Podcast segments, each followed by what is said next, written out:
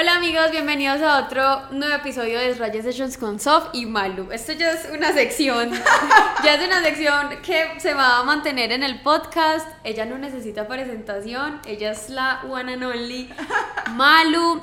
Eh, bueno, medio preséntate, medio... Como por si llegan. Por si llega por gente nueva. Ajá. Mi nombre es María Lourdes Malu, soy psicóloga, trabajo en las terapias alternativas y estoy aquí para conversar con el alma, con el corazón y tocar algunos temas que son como a veces controversiales de gustos, de amores y odios, que tomen lo bueno, desechen lo malo y aquí estamos. Bueno amigos, a ver, el episodio pasado que hicimos con Malu, eso fue, eso, ese episodio cambió demasiadas vidas. A raíz de eso, muchas de ustedes que pronto no conocían a Malu, que estaban buscando terapia, han empezado terapia con Malu.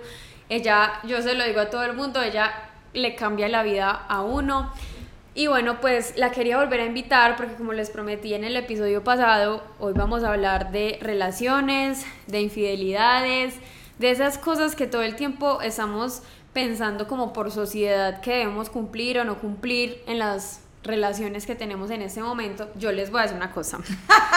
Vas a confesarte. Aquí esta mujer me llevó de, de, meterme con las personas más menos compatibles conmigo a encontrar una relación en la que me siento feliz, me siento tranquila. Ella me ha guiado un montón a entender eso de las relaciones que uno cree que sabe. Uh -huh. Uno cree que sabe que es amar, que es convivir, que es tener una pareja, pero uno nunca sabe nada. Y pues algo que yo he dicho mucho es que somos como el reflejo de lo que éramos cuando, cuando éramos niños, pues niños. Sí. Y muchos de esos comportamientos los traemos a nuestras relaciones actuales y por eso es que somos tóxicas o por eso es que nos da tanto miedo muchas cosas. Entonces hoy vamos a hablar de todo eso que nos raya en las relaciones.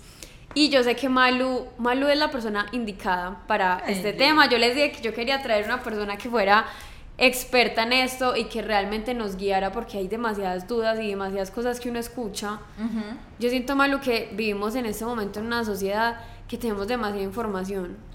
Somos la generación del clic. Sí. Todo lo quiero ya, todo lo quiero solucionar ya en un minuto, al alcance. Si no, googleamos, buscamos en Instagram, en TikTok, en todas las redes sociales, pero muy poco vamos buscando aquí adentro, ¿cierto? O también estamos dados a empezar a juzgar a mis pasados, a mi mamá, a mi papá, a las relaciones o nosotros mismos. Entonces, hay varias cosas. Nuestro cerebro realmente viene a través de un estímulo, es un músculo.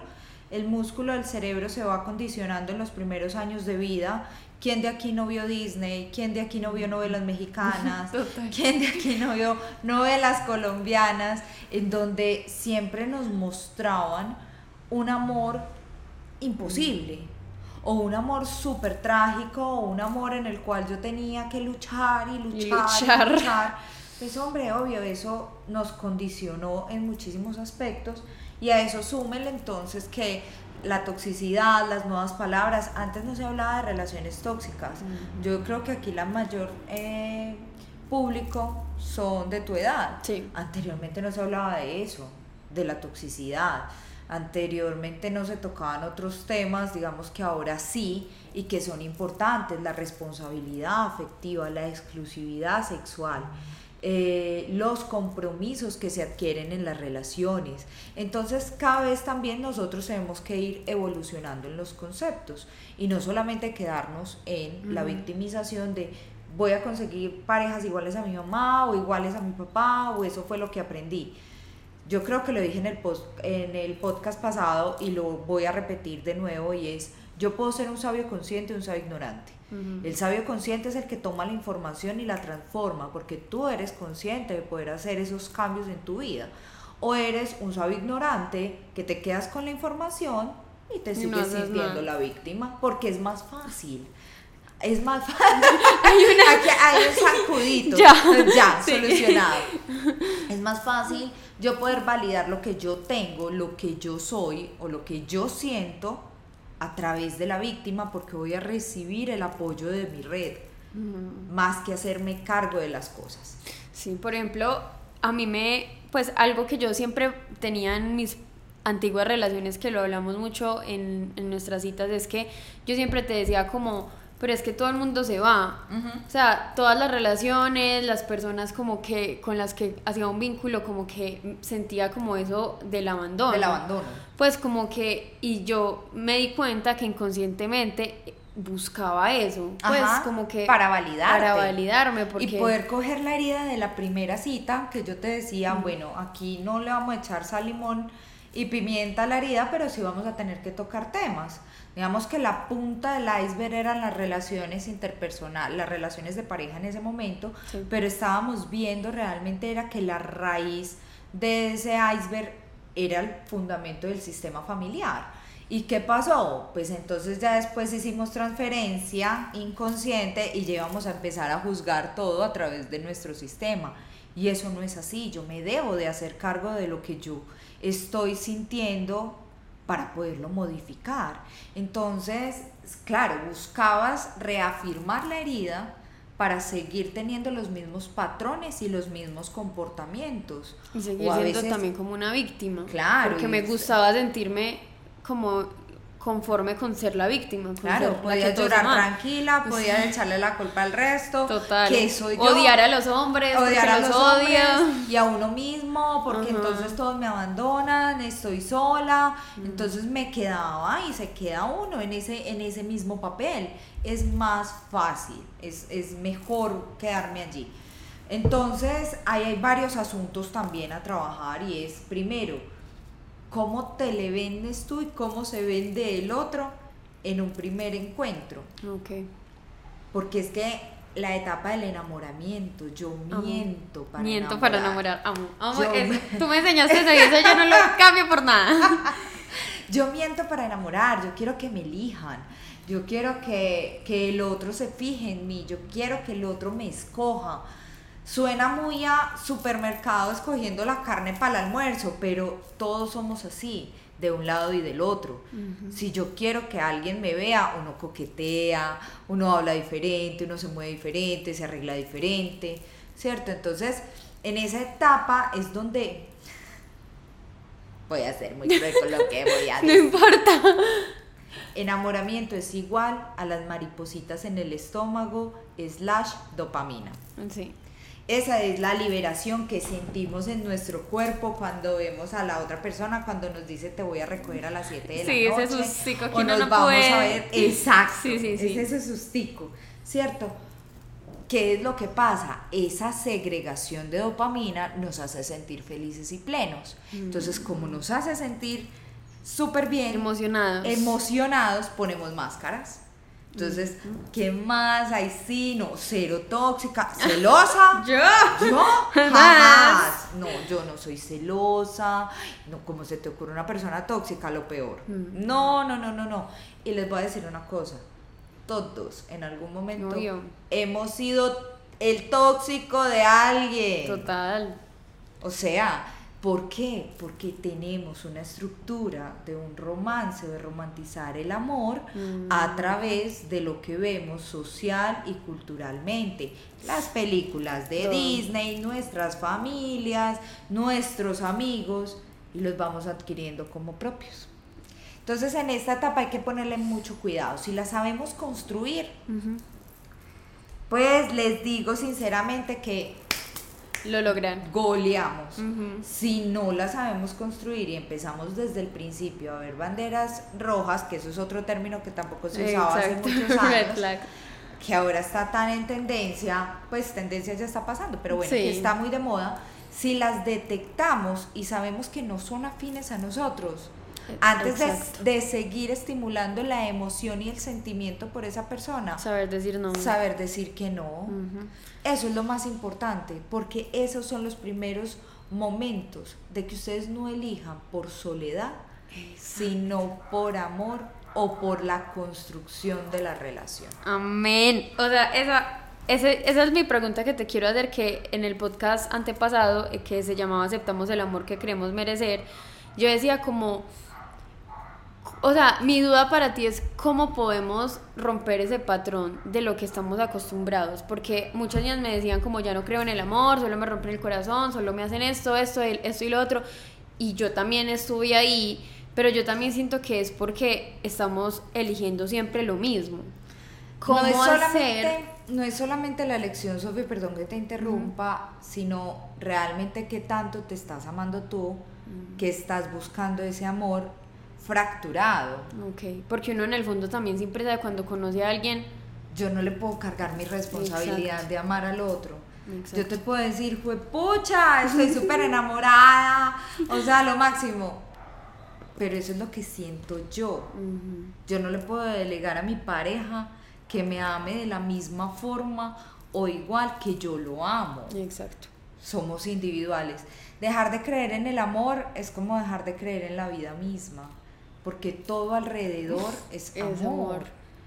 La Total. relación con tus mascotas, con tus plantas, Con con, uno mismo. con los objetos, con absolutamente todo, con uno mismo que es el más importante. Sí. Pero dejar de creer en el amor es dejar de creer en toda la existencia que tienes a tu alrededor. Es una palabra demasiado perrateada, Mm. pero es lo que contiene absolutamente todos los significados. Todo depende de cómo tú lo quieras mirar. Obviamente hay desilusiones, hay tristezas, permítanse vivir la emoción, es completamente necesario. Las tusas, eh, con, el- con las canas se van a dar cuenta que las tusas son más de llevaderas. Sí, Eh, total. es que- No va a ser igual la tusa del primer amor Obvio. a la tusa de cuando uno tuvo una relación de pareja que ya se veía casado con la construcción de los sueños del castillo. O la del casi algo que también casi- duele muy. es- yo siento que esa algo, duele más. O sea, a mí me ha dolido. Yo, yo he tenido muy pocas tusas, pero me ha dolido más las tusas del casi algo con el que me imaginé. Y no pasó ni la mitad que con el que pasó todo y simplemente se acabó. Y ahí Uy, te no. voy a decir algo. No. ¿Por qué duele tanto esos casi algo? Por las expectativas y la construcción de una fantasía Mm. que no es realidad y que tú la co-creaste. ¿Y cómo hace uno para no generarse expectativas? Por ejemplo, yo soy una que yo Estar en el conozco un man- presente. Total, yo conozco un man, o sea, o conocía, porque siento que las relaciones que, o la relación que construí desde que empezamos yo en terapia fue como, listo, te medio gusta, te llama la atención, pero no te ilusiones con cosas futuras. Pues es como que antes yo conocía a una persona y puede que esa persona yo sabía que no me iba a ofrecer nada y yo ya me estaba imaginando todo lo que esa persona me podía ofrecer y por eso siempre estaba esperando algo más de esa persona.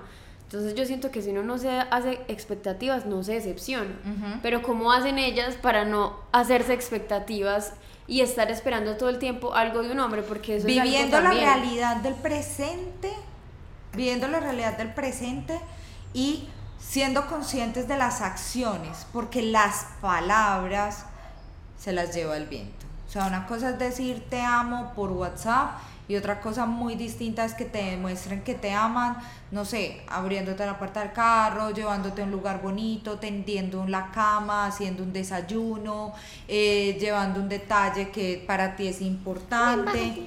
Ay, ¿por qué te vas?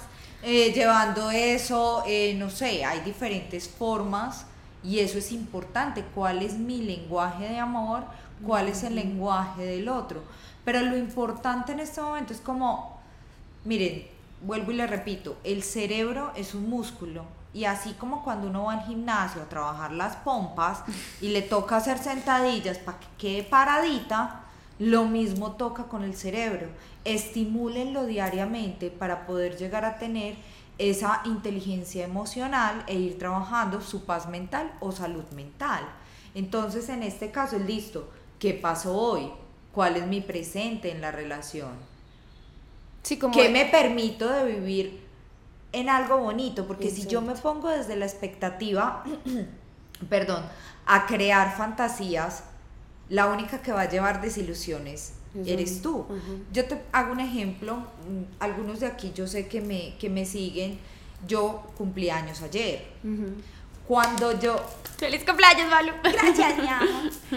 eh, cuando yo hace más o menos unos seis años, esto no está tampoco hace mucho, hace unos seis, siete años, elegí celebrarme la vida yo. Me quité una cantidad de peso que yo sentía porque yo decía, no me llamaron, no me felicitaron. Ayer No me hicieron el cumpleaños no me hicieron sorpresa. el cumpleaños sorpresa, no esperé el regalo que yo quería. ¿Qué pasó? Tanto de que en el colegio me escribió una Nati y me dijo como, nunca quiero estar en la lista negra, feliz Ay. cumpleaños y te amo. Desde el colegio yo hacía lista negra. que De me quien no te felicitara. Total, o sea, era re tóxica, que, que- ¿quién se le ocurre hacer una lista negra, marica? Pues a mí. Pero bueno, eh, pero lo que les decía es, me quité las expectativas y me lo celebré. Este año me lo permití celebrar en un espacio divino, conectada con la naturaleza, hablar mucho conmigo, conmigo, con quien habita en mí, que quiero en este nuevo año. Y eso mismo pasa con las relaciones. Si yo dentro de mi relación puedo tener una comunicación abierta, puedo tener, digamos, quitar esas expectativas del otro, tu pareja no, pues, o la verdad, no le veo eh, la bolita de cristal o la varita Exacto, mágica no o la telepatía brujo. para leerle al otro las cosas.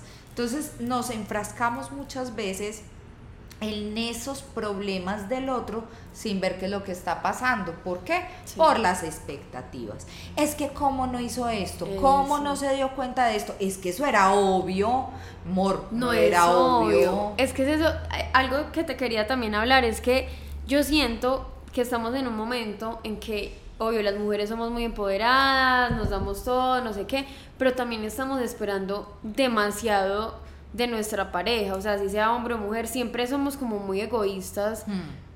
Mm, Solo, solo vemos nuestro propio dolor, solo vemos y el otro hace algo malo y lo único que podemos hacer es juzgar, pero nunca nosotras tenemos la culpa de nada. Ah, no, total. O sea, yo me la pasaba mucho juzgando al otro, al otro, al otro, al otro, pero tal vez nunca me di cuenta que es que estaba escogiendo a alguien que no era compatible conmigo por mi pasado y por el pasado de esa persona, o estaba esperando cosas que ni siquiera ni siquiera esa persona puede dar porque no las conoce.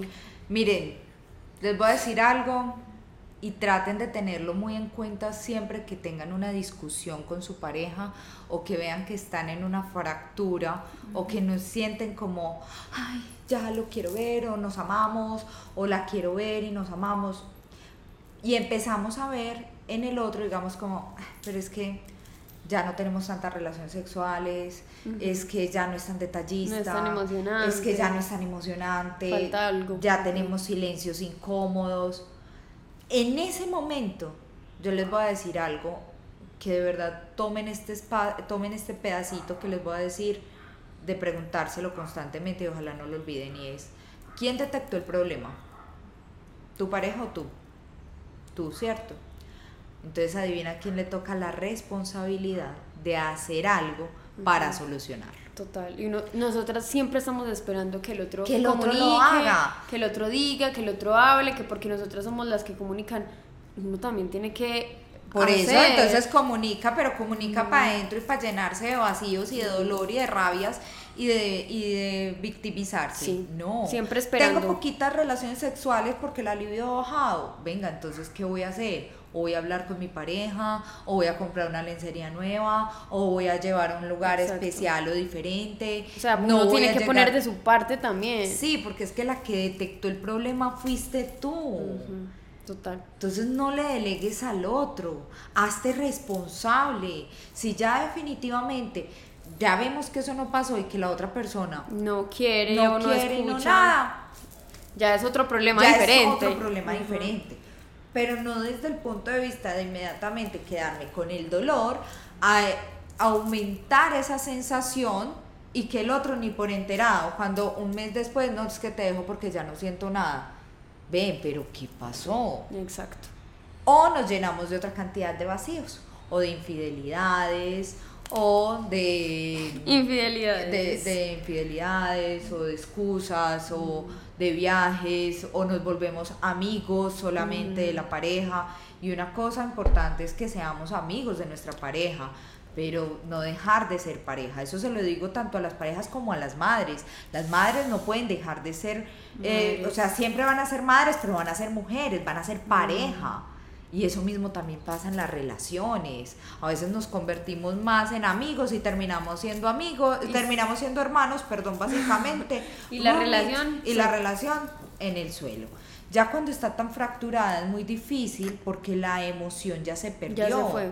Ya se fue. Entonces ahí se abren un montón de ventanas que hay que empezar a ir cerrando una a una a ver si da para que la relación sea sostenible.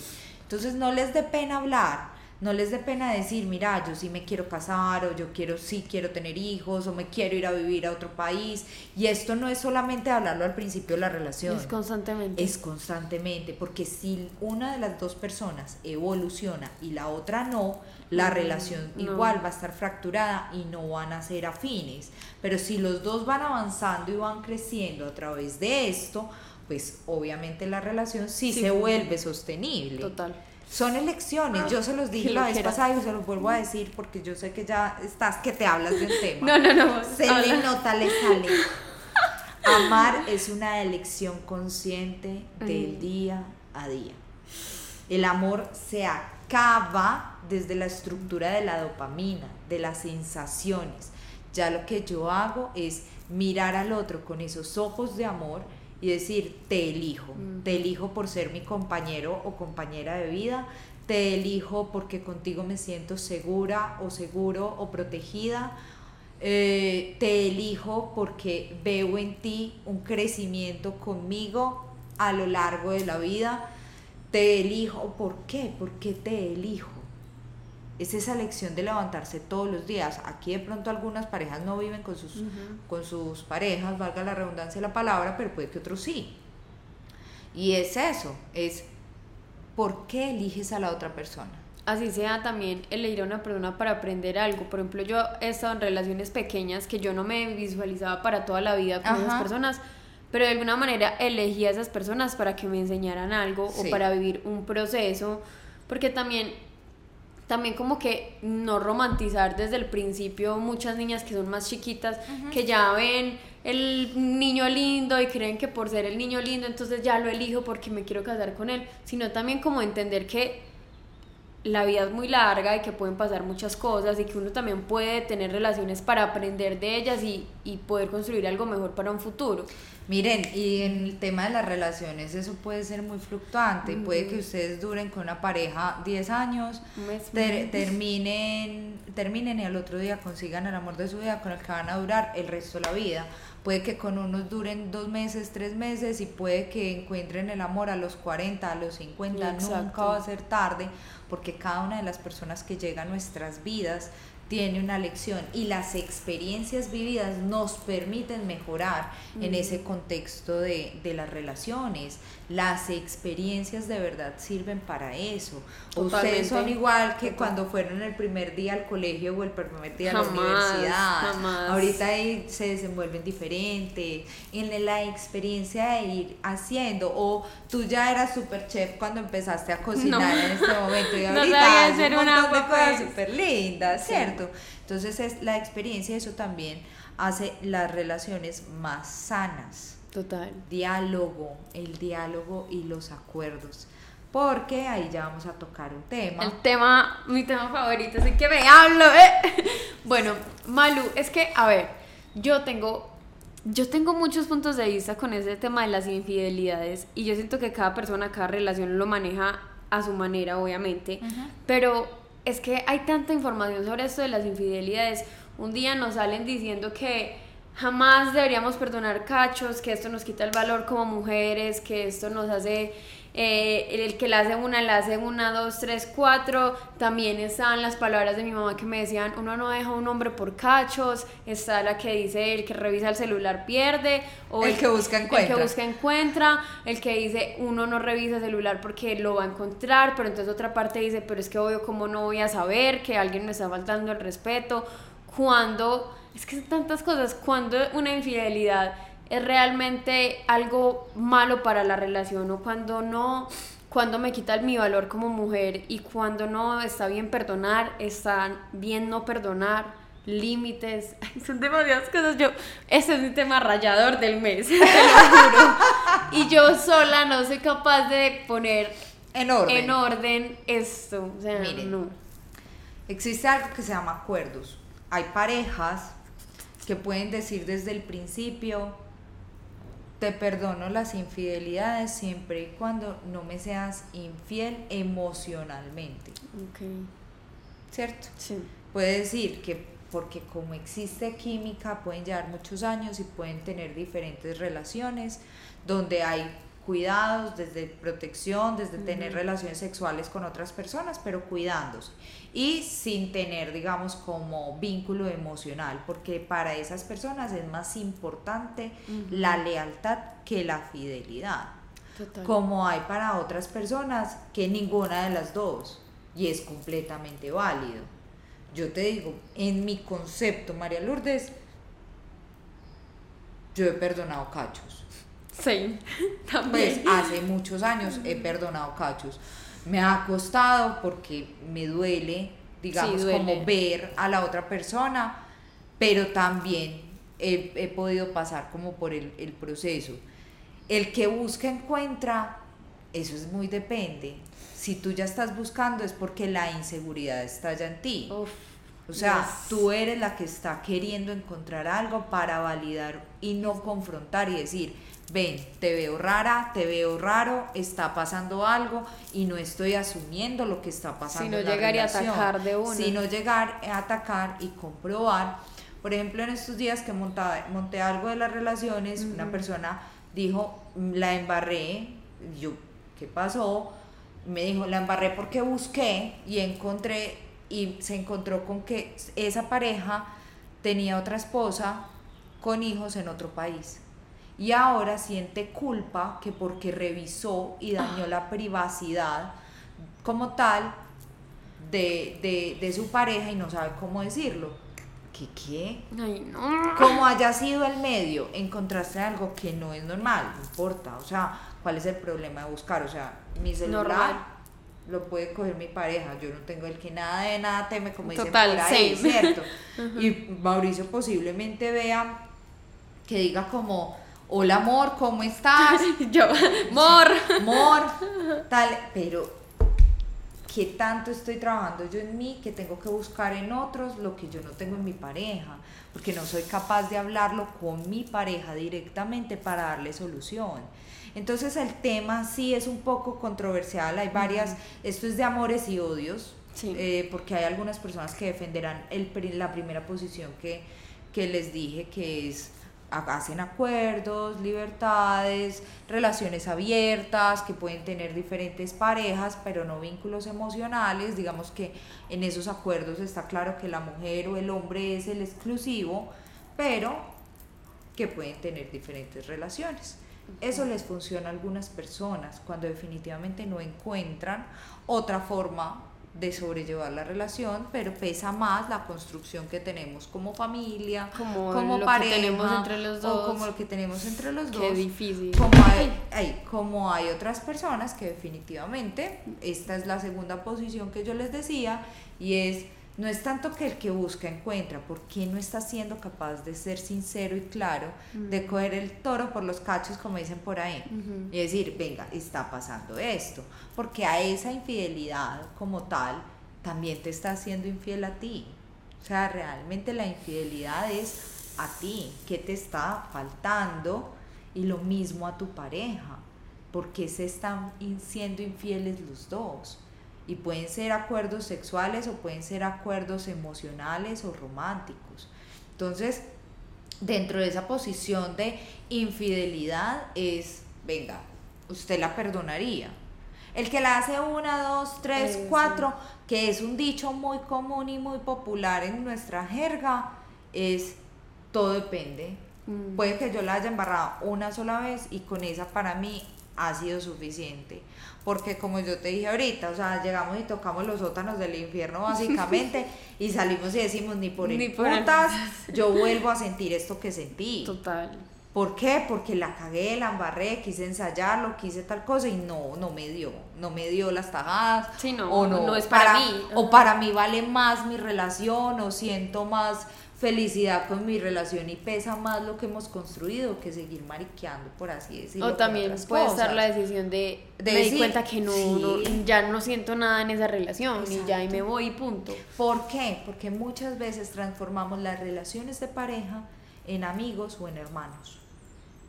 Ojo, porque ahí sí se pierde mucho.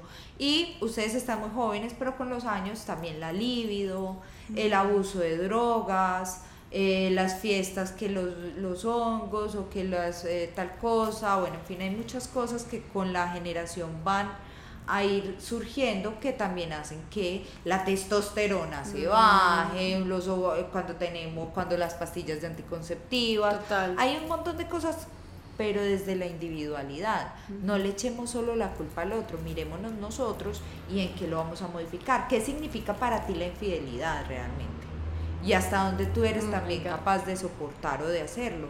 Tú tienes la elección, Exacto. tú tienes la elección de decir, ¿sabes qué? Definitivamente para mí no es negociable.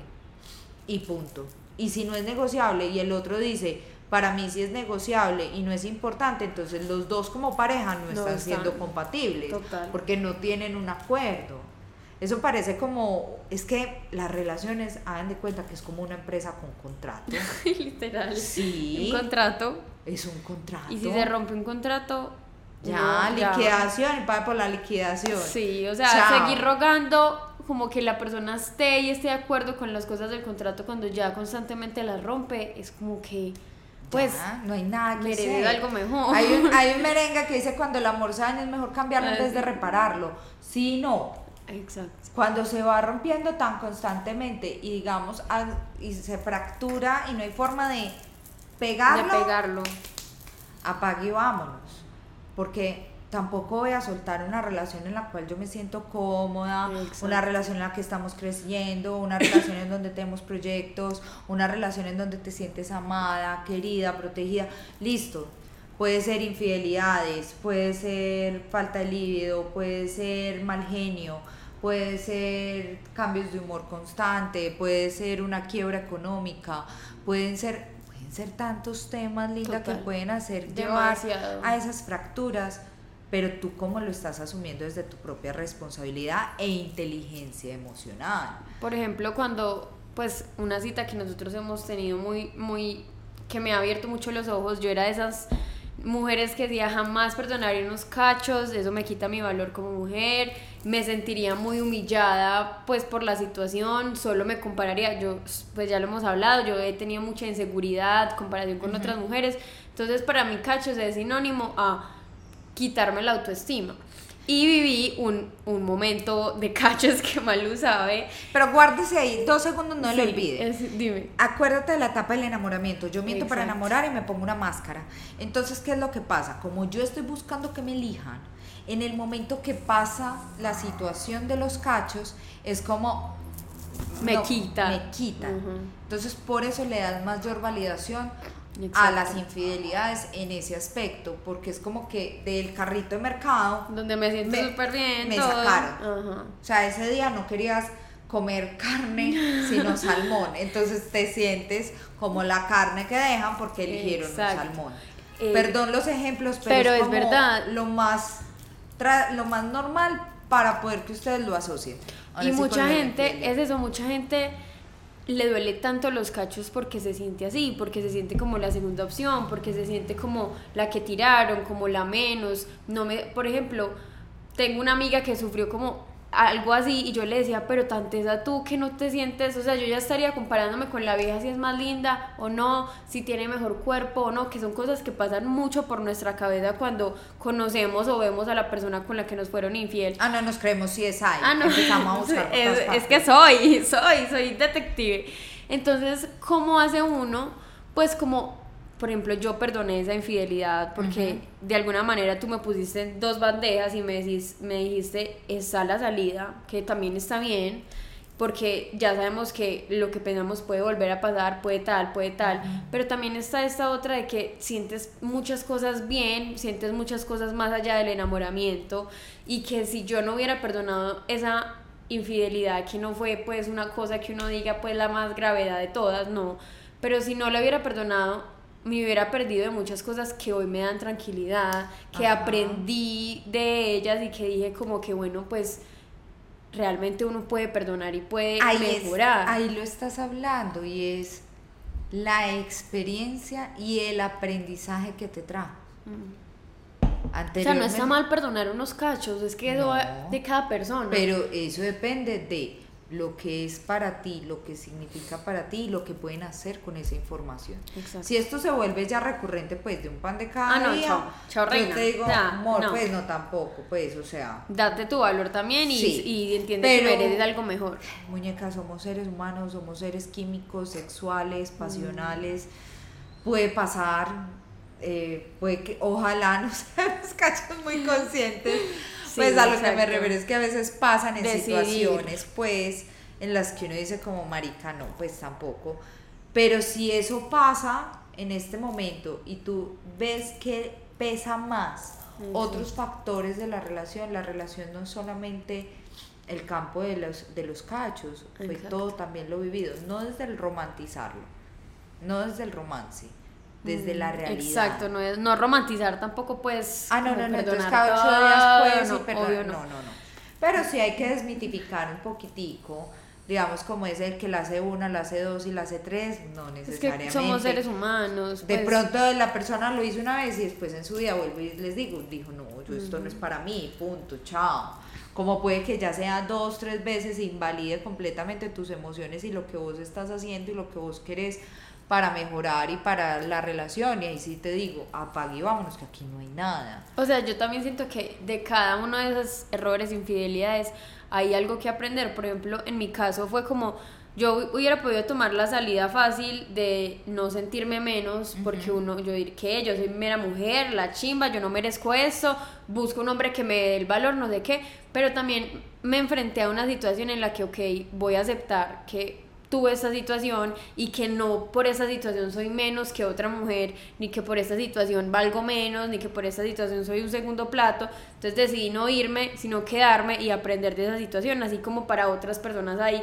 Bueno, me fue infiel, pero ¿por qué me fue infiel? Porque nunca lo traté como mi novio, porque nunca le di el valor a esa persona como mi novio y nos volvimos mejores amigos y entonces él se fue a buscar algo que pronto no encontró en la relación y decidieron arreglarlo, tal vez no, o sea, en cada uno de los casos, o sea, no satanicen las cosas por lo que ven en, en internet, Por favor. pues como que entiendan más allá de lo que ven que dentro de ustedes hay un montón de explicaciones que eso les puede servir, o sea, está bien No se comparen con las relaciones de los demás. Exacto.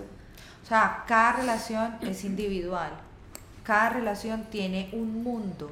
Cada relación tiene un aprendizaje en este caminar. Que tú puedes ver algunas cosas iguales, parecidas o afines a las tuyas. Sí. Sí, pero no necesariamente es el mismo camino. Siento que de pronto esta situación ayudó más a conectarte con ese femenino y no con el femenino desde el feminismo, desde el punto de yo, yo, yo, yo todo lo puedo y me va a, a, a minimizar o tal cosa o es que eso no y punto y tal, sino que te conectó también con un lado romántico de mirar otras Exacto. cosas y romántico en otra estructura de permitirte hablarlo, de permitirte emocionalmente mostrar esa vulnerabilidad, hacerle saber al otro también qué era lo que querías, algo que normalmente no hubieses podido hacer porque simplemente te cerrabas y decías, No, me voy porque yo me doy mi valor, también te estás dando el valor de amar y no huiste. Entonces no fuiste la que abandonaron o que abandonaste, Ay, qué impresión. Sí. trabajando la herida de lo que habíamos hablado en otras relaciones. Es eso, porque, digamos, de alguna manera crecí en un ambiente familiar en donde la gente abandonaba por cualquier mínima cosa que, que pasaba. Ajá. En mi familia hubieron cachos, hubieron todos esos dramas de familia que se viven constantemente y yo solo vi ejemplo de irse. Entonces al yo tomar una decisión de, De quedarse. ok, obvio me duele la situación, obvio me dolió, obvio me, me hizo sentir mal, pero elijo hoy perdonar y no, no por perdonarlo a él nada más, sino por, por mí, por darme cuenta que puedo perdonar y darme cuenta que puedo construir una relación sin tener miedo a cualquier cosa que pase, huyo o me dejan, Así es. sino que es algo que quiero construir porque también vi algo en esa persona que me quiso hacer quedar, porque tampoco es como que, ay, porque es lindo, porque me ofrece emoción y cosas y no sé qué, entonces me voy a quedar y que me falten al respeto a cada No, rato, no. O sea, es No, como de ser consciente. Pero, pero por ejemplo aquí un tipcito rápido y es, si ustedes eligieron perdonar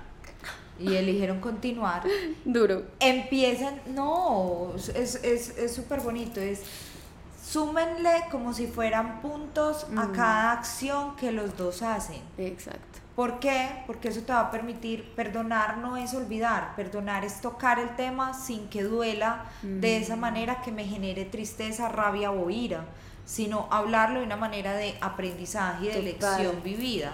Desde, listo, aprendimos de esto y vamos para adelante. Duele, sí, pero ya no es desgarrador. O sea, el dolor va a estar, el sufrimiento es opcional y en ese sufrimiento como tal eres tú dándote látigo. Pero si tú lo trasciendes o empiezas a estimularlo, Exacto. dándole como, bueno, hoy salimos y fue súper rico, hoy me sentí súper segura con mi pareja, eh, me se- me sintió bacano cuando nos agarramos de la mano, fue rico que fuéramos a hacer un picnic, o estuvimos en una fiesta y pasamos súper bueno, se fue para la casa juntos, empezar a sumar cositas que pueden ser ordinarias o cotidianas que van a hacer que ese otro estímulo a través del dolor vaya minimizando un poquitico. Es como puntos imaginarios que te van a permitir ayudar en ese momento. Y por ejemplo, algo que tú me dices, y no hablo de perdonar una infidelidad, hablo de perdonar cualquier cosa que nos duela en una relación, es que si vamos a perdonar, vamos a perdonar. O sea, de nada vale uno. Y a perdonarnos a nosotros, A nosotros también, porque también. no es perdonarle al otro la infidelidad. Exacto. Es perdonarnos a nosotros. Si nosotros nos perdonamos por coherencia, por consecuencia, por ley, te estás perdonando a ti y ahí sí. Pues y como si decidimos seguir con una persona por cualquier error que ella o que uno haya, pues o que cualquiera de los dos haya cometido, es perdonar, o sea, de nada sirve uno decidir que va a perdonar a alguien y estar todo el día tirándole en cara Ah, no, o no, tirando no. cosas o desconfiando, eso es un martirio para uno y para la otra persona y me pasa que tengo muchas amigas que sí, perdonan, perdonar, terminaron, volvieron un tiempo y ya otra vez los mismos problemas de antes y es porque realmente no estás perdonando. O sea, si uno quiere darse una oportunidad con una persona, uno tiene que darse y si decidió perdonar es volver a empezar. Sí, o si no, es no, no- volver no a estructurar, Ajá. es volver a estructurar, es replantearse y tener las conversaciones incómodas. Exacto. De listo, ¿para dónde vamos? ¿Qué queremos? ¿Seguimos o no? ¿Esto es apego o es amor? Mm. Hacia, ¿Esto va a volver a pasar? ¿Es una posibilidad que vuelva a pasar? ¿O definitivamente nos vamos a poner la 10 para que esta relación de verdad salga adelante a flote? Total. Somos coherentes y conscientes, vamos a trabajar cada uno en esos miedos, qué vamos a hacer si encontramos este bache. O sea, son muchas preguntas que tienen que empezarse a hacer en el día uno. Digamos que primero dejen que pase la emoción porque obviamente eso va a dar rabia. Entonces yo siempre recomiendo Obvio. uno, Uno, un uno, dos, tres ditas como Chao. solito de no hablen porque de verdad sáquenla. No de que sa- no es de que no hablen y voy a ir a perrear intenso. eh, a buscar po- dónde cagarla y Sí, sentirme no, yo no, mal. No, no, no. Sí. O sea, es de verdad de estar solo y de replantearse, de enfrentarnos a nosotros. A nosotros, ajá. Y preguntarnos si realmente así duelan, esos tres días duelen Como- como, un berraco, porque Sí. es uno preguntándose si realmente vale la pena o no. El primer día es uno, no, y llora y llora. El segundo es como, sí, yo quiero, lo extraño. El tercero ya es un poco más calmado Sí. desde una conciencia. Totalmente. Entonces, esos tiempos les va a permitir a ustedes también tener claridad de hacia dónde quieren. Cuando ya se sienten con su pareja y toquen esos acuerdos, esas palabras o esas preguntas de qué queremos, para dónde vamos, si somos compatibles, no somos compatibles, qué pasó con ese bache, por qué se dio, cuál es tu significado de lealtad, cuál es tu significado Exacto. de lealtad, de infidelidad, ¿Qué, para, qué es para vos amar, qué es para vos una relación de pareja. Puede que sea completamente diferente a lo A que, lo yo que piense o a lo que el otro se imagina. Entonces, ¿qué sueños tienen como, como, como, como relación? persona y también como ¿Dónde persona. está esa motivación? Si, la motiva si esos sueños como persona individual y como pareja son afines. Total. Pregúntense co- eh, cosas incómodas que les permita hacer un check de decir, sí, hágale que vale la pena. Y también siento que para uno estar listo para estar en una relación, uno también se tiene que preguntar a uno mismo, o sea, no entren a una relación solo por pasar la vida, pues como Por que uno estar, también tiene que no. preguntarse a uno mismo esas cosas para poder estar con una persona, o sea, ¿para qué se van a meter en algo cuando ni ustedes tienen claro qué quieren con su vida, qué quieren hacer con ustedes, qué les gusta, qué no les gusta. Yo siempre escribía en un cuaderno cómo era el man de mis sueños y resulta que ese man de mis sueños no tenía nada que ver con mis sueños. Pues no tenía nada que ver con lo que quiero como un proyecto Ajá. personal. Funcionó para mi pasado, funcionó para pasar bueno, funcionó para aprender, pero ahora yo digo, no tiene nada que ver con lo que quiero ahora y puede que en mucho- muchos años esto que quiero ahora no tenga nada que ver. Ahí está Mores, ¿qué? Vamos, ya voy como graduándome. Sí, Aunque ya voy, por la- ya voy a llegar a la maestría. Básicamente sí. Entonces sí, es como que lo que yo les decía en unos episodios pasados es, si ustedes quieren entrar en una relación bonita, o si- pues uno puede tener una relación ahí con un amigo, pasar y X, usted verá si se mete o no sentimentalmente, pero si ustedes quieren una relación realmente bonita con alguien, pregúntense primero las cosas a ustedes, pregúntense primero si lo que quieren, si vale la pena o no, y así se ahorra uno también tantas cosas, tantas huevonadas de tusas, de no de decepciones, o sea, ¿para qué? No tengan miedo de enamorarse. Eh, Eso sí es importante. Eso. Tampoco, porque es que de verdad el amor es bonito. Vuelvo y les digo, el amor es todo lo que hay alrededor. Qué rico compartir con una persona, qué rico poder construir con esa persona, qué rico visualizar un futuro, esa compañía, ¿cierto? Es, no, no, no dejen de creer en el amor. El amor, así a veces lo veamos oscuro o gris porque estamos en una situación emocional no tan buena o no tan positiva, que no nos volvamos el Grinch, Total. sino realmente darle tiempo al tiempo. Vuelvo y les digo, todas las relaciones de pareja son individuales. Puede que hoy vos termines con tu pareja Sí. y mañana te encontres con el amor de tu vida a los Puede tres meses pasar. te estés casando. Puede pasar. ¿Y tiene algo de malo? No. No, porque también hay muchas personas que dicen, "Uy, pucha, no soy capaz de comenzar una relación porque hace dos días terminé con mi pareja, pero lo que yo siento es una cosa impresionante. Si ustedes ya no habían hecho nada por esa relación, se llama responsabilidad afectiva y habían terminado la relación. Total. Sean claros con eso. Pregúntense si quieren exclusividad sexual, si no quieren exclusividad sexual. Todo hay que Si preguntarlo. quieren- no supongan. No supongan No supongan, nada. pregúntelo. Pero permítanse en amar y amarse en ustedes. Cuando yo busco en el otro, el amor es para complementarlo, más no para idealizarlo como si a mí me hiciera falta amor. Tal. Yo soy amor y por ende recibo amor en correspondencia. Es complementarlo, Sí. más no darle o delegarle al otro lo que yo quiero o soy. Sí, Pregúntenselo y pónganse en un, ra- un rojos un ratico y no pálidos toda la vida. Tengan acuerdos claros de lo que para ustedes es negociable y lo que no es negociable y constantemente pregúntenlo lo- o aliméntenlo. Las parejas que llevan muchos años se les olvida ser pareja. Y es algo que hay que estar estimulando. Ahorita tienes muchas cosas, hay diferentes cartas, juegos, viajes. Hagan un viaje solos. Cada cuánto tienen relaciones con sus, digamos, como que salgan con pareja o con sus amigos. Tengan espacios de esparcimiento, de soledad, de momentos completamente diferentes. De verdad que este es un tema que podemos alargarlo muchísimo. Cada vez porque tengo más dudas. ¿dónde, ¿Dónde estamos nosotros como seres humanos? ¿Qué estás haciendo para trabajar tu cuerpo, tu mente y tu espíritu? ¿Qué está haciendo la otra persona para trabajar esos mismos tres aspectos? ¿En qué punto se unen los tres aspectos en la relación? ¿Qué te suma? Total. Si ya es más lo que resta que lo que suma, Ya. replantéalo. Pero eso puede pasar, es que, es, es que al principio las relaciones son muy bonitas Mm. o son tóxicas también si no le paramos bolas a esas banderas, pero estoy hablando de relaciones que llevan mucho tiempo que se convierten muy planas. Sí, total. Que ya no hay emoción. No hay emoción. Y no se alimenta de ninguna parte. Exacto, entonces ahí es donde se abren también mucho esas puertas a esas infidelidades. Y infidelidad no es solamente el contacto físico o el acto de la sexualidad con otra persona. Entonces siento que es el que menos duele.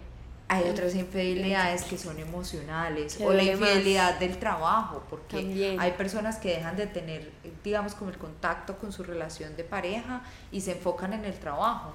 Y ahí hay algo, hay, hay alguien más. No, Es un objeto, es un trabajo. es un trabajo. Uy. Y hay infidelidades laborales También. y no de relación de pareja, vuelvo y les digo. El trabajo, nuestros, nuestras propias prioridades, que a veces hay personas tan controladoras y estrictas que es más prioritario su gimnasio o sus rutinas y sus cosas y de último la relación. Ni tanto que queme el santo, ni tan poquito que no lo Ni que se alumbre. vuelva la relación su única vida, porque tampoco está bien, porque si no, no van No a tener vida. Pero tampoco que se vuelva lo menos importante porque construimos nuestra propia vida. Por ejemplo, a mí me pasaba al principio de esta relación en la que estoy, que yo era como, no puedo volver a que mi pareja vuelva a mi vida, entonces yo tengo que hacer esto sola, esto, esto, esto, yo no necesito a nadie, él mi compañía, pero no, soy yo, yo, yo, yo.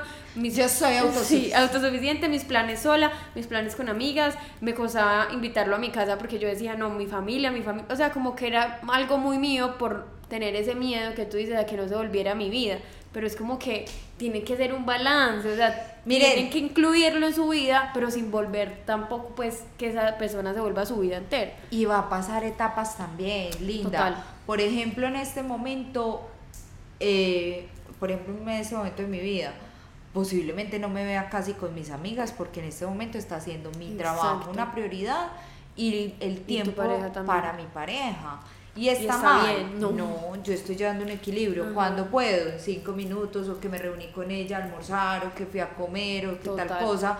Pero una malo anterior, hace unos años, era después de haber terminado con esta relación, entonces ya lo primero son mis amigos, Mis amigas, las yo. relaciones se van, Total. y entonces yo me quedo sola y yo no sé qué. Dejé de Mm. pelear también con eso, Sí, si hay total. tiempos. Entonces voy a cancelar mis pacientes porque tengo que hacer sí o sí la reunión con mis No. amigas.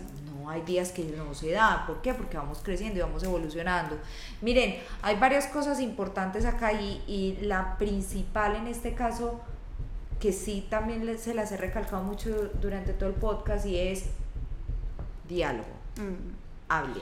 Esa es el, No conclusión. supongan, Sí. no juzguen, hablen desde el diálogo. Hay personas que hablan o que dicen que son muy asertivas, pero en su asertividad va como el, Atacando.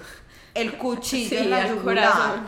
Pues no, hablen de verdad sin juicios y sin una emocionalidad de culpabilizar al otro. Y más desde la empatía también, o sea, Uf. pensemos que todos somos seres humanos, pensemos que así como nos duele nuestro pasado, al otro también le duele, no sabemos qué hay dentro de esa otra persona, o sea, no sabemos nada. ¡Opa! ¡Opa! Ya llegué ¡Opa! a la maestría.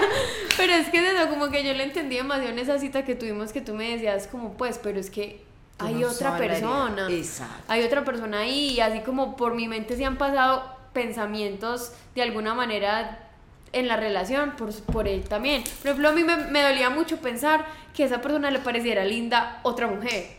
O sea, eso es, es algo que nos han metido demasiado en nuestra cabeza en esta relación de que el man no le puede dar like o no sé qué, que pues es como que, porque si a mí se me pasa por la cabeza como, ay, qué lindo este man, ¿por qué a la otra persona no? O sea, seamos empáticos, pues como que... Mi amor, somos ¿dónde está seres tu humanos. seguridad como mujer? Exacto. Eso, no es solamente el like con la otra persona, porque es- estamos hablando ahí del vínculo de la relación de pareja, pero eso, Total. eso tiene afectación en absolutamente todo, el Todo. entorno. Entonces voy a empezar a compararme porque aquella tiene más likes en una red social que yo. Exacto. Total. ¿Qué necesidad hay de, de- de abrir una herida que no existe y que no está? Es que desconocer que hay más personas en el mundo y que hay personas bonitas y muy bonitas y no tiene nada de malo. Sí, o Así sea, yo le puedo dar like a los hombres porque me parecen lindas las fotos o porque me parecen unos bizcochos, pero no eso eso no significa que yo le vaya a ir a hacer la infidelidad a mi pareja. O sea, pues. es como, como pensar más con la realidad, como que si nosotras, se- o sea, no ser tan egoístas como que antes el otro no puede sentir nada, no puede decir nada, no puede actuar No, de ninguna ¿Dónde manera. está la individualidad? ¿Dónde está lo que me enamoró de la otra persona? Exacto. ¿Dónde está ese compromiso de tener esa relación? eh, de que se generó en un principio de la relación. Miren, problemas van a haber, subidas y bajadas, inseguridades y miedos también, siempre. Pero todo depende también de cómo tú tomes la información y cómo la empieces a trabajar, cómo la empiezas a, a socializar con tu relación y cómo empiezas a hacer una balanza. El conocerte y el reconocer tu identidad como ser humano y el reconocer también desde la validación de lo que tienes como tu relación de pareja, te va a permitir a ti ir disminuyendo esos miedos paulatinamente. Puede que hoy sea el miedo a que llegue otra nueva persona, puede que sea el miedo a, la, a una quiebra económica, puede que sea el miedo a ser padres, puede que sea el miedo a perder la sexualidad que tiene- tienen en el momento, puede ser el miedo a fracasar como relación de pareja, puede ser el miedo a que nunca te van a pedir matrimonio, puede ser Demasiados el miedo a todo. a ver, siempre van a estar. Toma el miedo como un impulso para hablar asertivamente y para tener un diálogo con tu pareja. ¿Te cuesta hablar? Escribe una carta Mm, y escríbela dos o tres veces para que realmente la escribas con conciencia y con asertividad y no con la emoción, Totalmente. que es importante. Que Hay, pieza. hay muchas cosas por hablar, pero Qué ya esto se pieza. nos vuelve muy largo. Sí, ya, ya llevamos 55 minutos hablando, pero parte 2 Parte próximamente. dos, más fácil, con las preguntas que salgan de acá. O sea, sí, vamos a hacer un- unas preguntas en Instagram y que, que la- de las dudas empecemos a responder así, pregunta por pregunta. Pregunta por pregunta. Malu, para no, que nos quede ahí como O más claro a, a todos. que tiesa, pues es cierto, espero que les haya llegado mucho este episodio. Vean, lo- la conclusión es comunicar, tener empatía y no, no, ¿qué? ¿Cómo se, cómo se dice? No pensar, pues cuando el otro está... Ay, espérate. No suponer. Eso, no suponer. Pues, y que, y que cada caso es diferente, no se comparen con los demás casos. Ni con las ni con las fotos de las familias perfectas en redes sociales, no. por favor. Pues ni con las redes sociales, ni juzguen a su amiga porque perdonó o no, ju- o no la juzguen porque no perdonó. O sea, como que hay muchas cosas. Por eso les recomiendo ir a terapia porque solo en terapia ustedes pueden entender de dónde vienen esas, esas actitudes que, que las llevan hoy a actuar de alguna manera. Malu es la persona indicada. o sea, es que yo le hago publicidad. Yo la amo. porque ella se lo merece, porque ella lo merece todo. Entonces, bueno, amigos, espero que les haya gustado este episodio. Recuerden que es muy importante hacerse cargo de uno también, como que antes de estar con alguien, háganse primero cargo de ustedes como para poder ofrecerle algo bueno a alguien y que puedan recibir algo bueno. Algo para decir. Nada, que nos escriban, digamos, como si tienen dudas o Eso. algo, porque de verdad yo sé que es un tema que mueve muchas fibras. Demasiado. Y que pueden salir demasiadas preguntas Demasiado. y obviamente esto se nos queda corto y, y me encantaría poderles ayudar, era lo que yo le decía a Sofi, eh, hay tantas cosas que quisiéramos hacer y que bueno, yo sé que la vida nos va a permitir hacerlo, pero nada, las, las, el resumen ejecutivo, no suponer, diálogo, no se lo tomen personal y si ustedes están encontrando el error o la situación conflicto, háblenlo y hagan y tomen acción de ello, porque si ustedes lo encontraron, es de ustedes la responsabilidad, porque es la carencia que ustedes sienten, Total. es la carencia o el problema que ustedes identificaron. Entonces háganse cargo de ello y empiecen a tomar acción. Amén. Me encanta. Bueno, amigos, gracias por ver este episodio. Espero que les haya gustado. Recuerden compartirlo a quien lo necesite. Ahí les dejo el Instagram de Malu, mi Instagram, para que nos vayan a seguir, nos puedan poner como las preguntas que tengan. Nos vemos en otro próximo episodio. Esperen otro con Malu, que se vienen muchos temas y ella es la indicada para que nos desraye a todos en esta situación. Gracias por verlo. Nos vemos en otro episodio. ¡Mua! Chao.